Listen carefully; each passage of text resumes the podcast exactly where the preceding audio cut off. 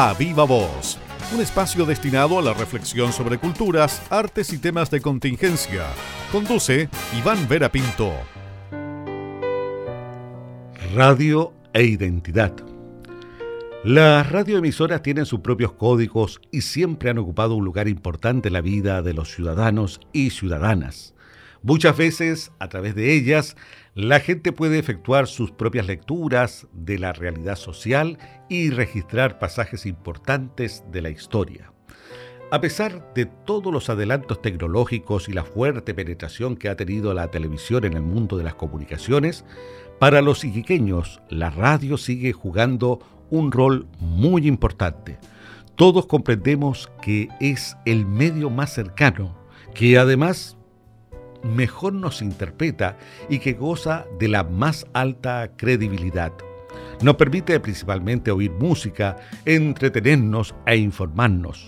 Por lo demás, por poco dinero, llega a todos los sectores y niveles de nuestra comunidad. Frente a cualquier catástrofe, siempre está presente para prestar ayuda a la colectividad, función primordial que lamentablemente se ha descuidado por la existencia de los grandes consorcios comunicacionales. Aún recuerdo las voces de los antiguos locutores conviviendo en nuestra cotidianidad, acompañándonos en la intimidad del hogar. Estos personajes eran nuestros amigos. Ellos nos permitían alegrarnos y fantasear nuestra aletargada vida provinciana de los años 60 y 70. No me cabe duda que esos conductores de programas radiales con sus característicos timbres y frases aculladas forman parte de nuestra memoria y que siempre los evocaremos como los cronistas de nuestra historia local. Entre ellos, aún recuerdo a Florial Toledo con su clásico programa de tangos en la desaparecida radio Almirante Lynch Francisco Pancho Dávila, popular locutor de las desaparecidas emisoras El Salitre, Almirante Lynch y Esmeralda. Sumemos a René Medina, Mario Vergara, Jaime Fuster, Raúl Escudero, Yerko Elgueta, Raúl Osandón, Leslie Omar Díaz, Andrés Daniel y Leonel Cortés. Más adelante, en la década de los 80, se impondrán las voces de Raúl Cortés, Raúl Rodríguez, José Enrique Toro, Antonio Sabat, Denis Lillo, Gonzalo Jiménez, Raúl de Pablo, entre otros tantos.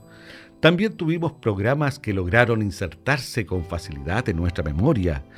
En mi caso añoro la pareja dispareja conducida por Jaime Torres y Cecilia Villar, una versión iquiqueña del espacio La pareja feliz de los actores nacionales Leonardo Perucci y Alicia Quiroga. El simpático matinal de Raúl Osandón, la emblemática cabalgata deportiva conducida entre otros por Juan Bontá, Tito Crespo, Hernán Cortés Heredia, Juan Castillo y Raúl Duarte. El show sabatino de Radio Almirante Lynch, una suerte de sábado gigantes con premios, concursos, cantantes y animación que se prolongaba toda la tarde y que la gente hacía grandes filas para poder ingresar al auditorio radial.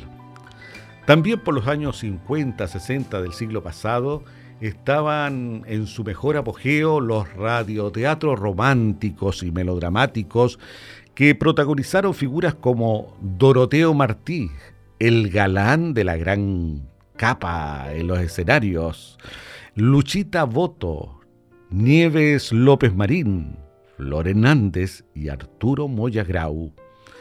Actores de radio que incursionaron en los escenarios con los mismos argumentos de sus radionovelas.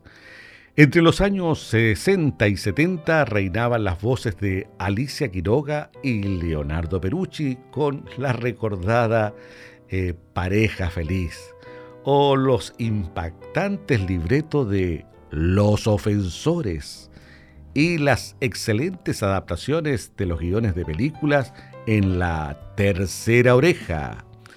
Las generalidades de estas creaciones se transmitían en capítulos diariamente, pero el final de la compañía realizaba una gira anual. Naturalmente, estas presentaciones provocaban gran expectación en los seguidores de las historias.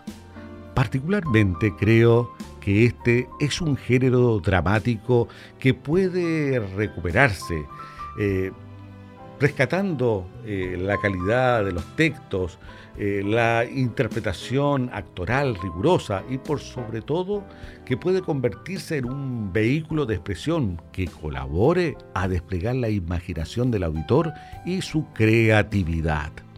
Sin duda, debieran multiplicarse estos programas en la cartelera radial para aportar patentemente al desarrollo cultural de nuestra comuna. A Viva Voz, un espacio destinado a la reflexión sobre culturas, artes y temas de contingencias. Les invitamos a escuchar la próxima semana un nuevo capítulo junto a Iván Vera Pinto.